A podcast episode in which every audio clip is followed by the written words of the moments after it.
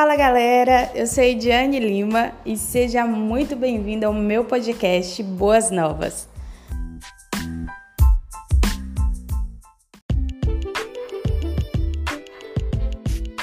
Depois de muito tempo apareci por aqui novamente, mas é porque eu tive um insight básico assim sobre o livro de Filipenses e, e é sobre isso que a gente vai falar um pouquinho hoje. É uma noite de sexta-feira,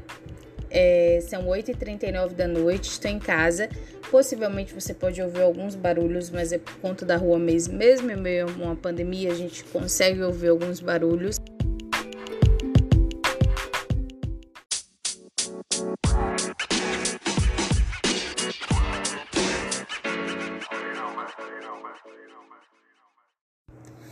Então, gente, como eu disse no início, hoje eu vou falar sobre a carta aos Filipenses é uma carta que Paulo ele escreveu à cidade de Filipo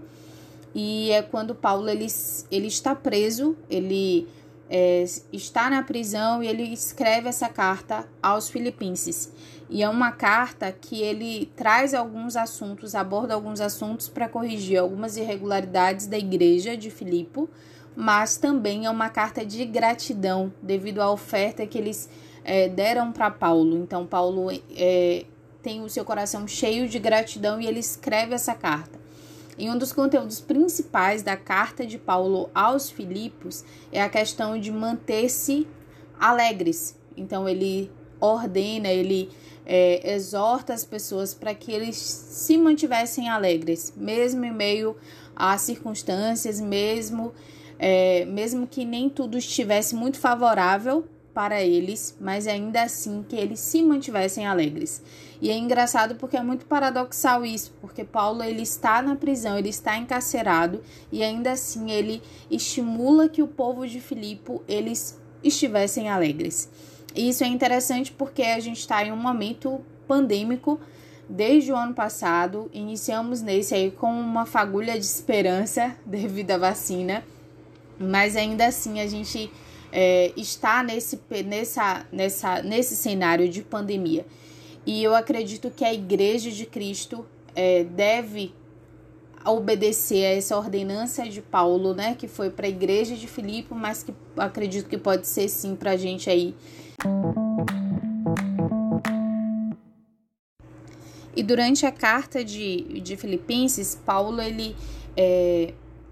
traduz o que ele quer trazer para a igreja em quatro capítulos. E esses quatro capítulos ele divide em alguns assuntos. Eu acredito, eu visualizo Paulo como se escrevesse uma grande carta e dentro dessa grande carta existiam seus parágrafos ali e que cada parágrafo existia aí um assunto a ser tratado com a igreja.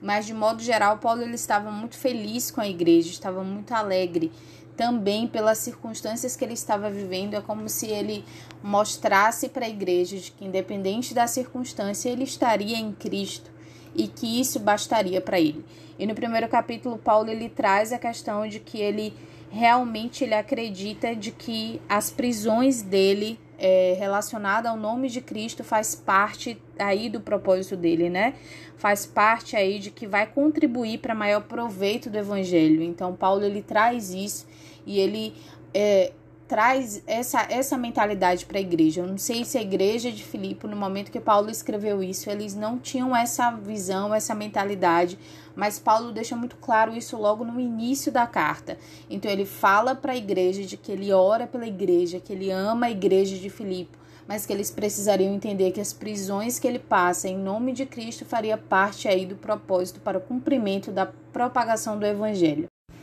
E no capítulo 2, Paulo ele vai exortar a igreja, ele vai falar para a igreja para que a igreja ela não se vanglorie dos seus grandes feitos, mas antes se assemelhem a Cristo, que Cristo ele realmente obedeceu, né, a Deus. Ele mesmo em forma de homem, ele humilhou-se a si mesmo e ele foi obediente até a morte, a morte de cruz. Então Deus Jesus ele sendo 100% Deus e 100% humano, em nenhum momento Jesus ele usurpou a ser igual a Deus. E a igreja que carrega a característica de Cristo precisa se assemelhar a Cristo, precisa se assemelhar nesse sentido de Cristo, de não se gloriar nos seus feitos, porque não é a gente que faz nada, mas realmente é a capacitação de Deus, é a capacitação do Pai sobre nós que nos faz realizar algo. E já no capítulo 3, Paulo ele já inicia o capítulo ele reforçando a igreja de que é para a igreja se alegrar, se regozijar. E ele fala que isso não é penoso para ele repetir sobre a igreja estar alegre em Cristo, mas que realmente isso funciona aí como é, como para ele não é penoso, mas para a igreja como se fosse uma palavra de segurança para a igreja. E aí Paulo ele desenvolve o capítulo 3 falando sobre a importância de estarem unidos e essa parte da união, é, se a gente for para o livro de Atos, a gente vai ver lá em Atos o quanto que é, Atos reforça sobre a, a importância da igreja estar em uma somente, um só coração, em uma unânime voz, porque isso era importante para a igreja, para se manterem unidos.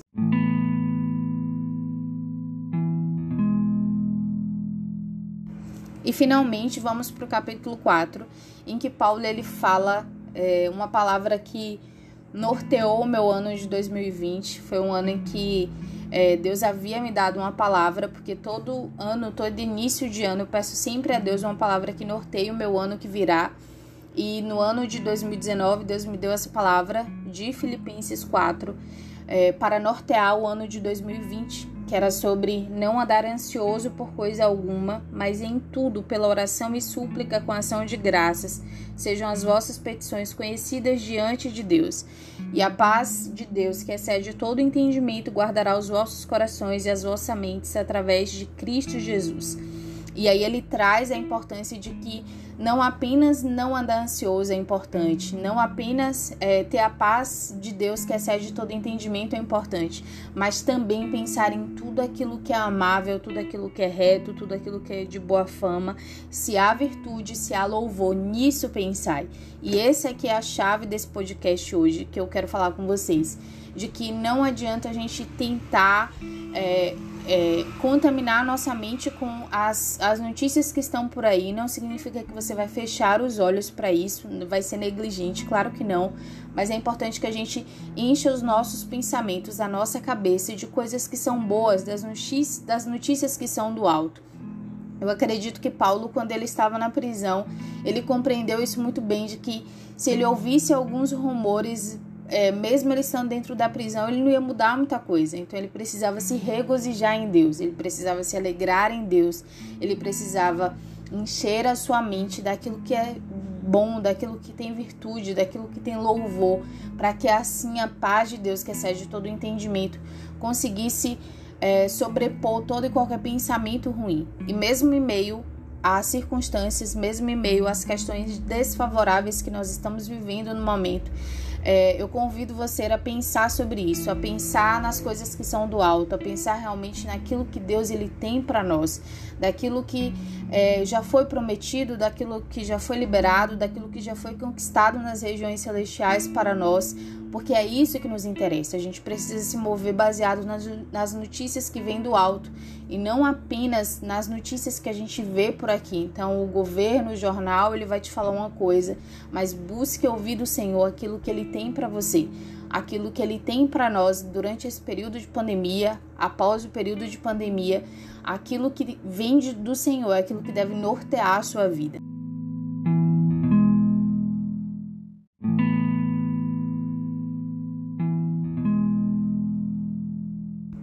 E no final do capítulo 4, Paulo ele vai falar de que ele entende o que é viver no muito, o que é viver no pouco, e em tudo ele se alegra, em tudo ele se regozija, porque ele realmente compreende de que ele pode fazer todas as coisas em Cristo que fortalece ele. Independente do cenário, independente da circunstância que ele estava naquele momento, ele exorta e ele convida a igreja de Filipe a entender essa verdade, de que é, ele tem abundância e de que o Senhor ele supre todas as necessidades. Então, é, a boa nova que eu tenho para você hoje é que sim, o Senhor vai suprir todas as suas necessidades, independente da, do cenário que você esteja vendo, independente da circunstância que você esteja, independente do que já aconteceu, é, independente do cenário que esteja sendo pregado por aí. Busque entender o cenário de Deus para nós durante esse tempo. É importante para que a gente consiga se fortalecer a gente não tem um apóstolo Paulo hoje, né, para escrever uma carta para nós, mas busque essa carta que já está aí escrita há, há muitos anos aí, que é a palavra do Senhor realmente, que é para servir aí para nos dar consolo, conforto e confiança de que tudo aquilo que foi dito por Deus se cumprirá.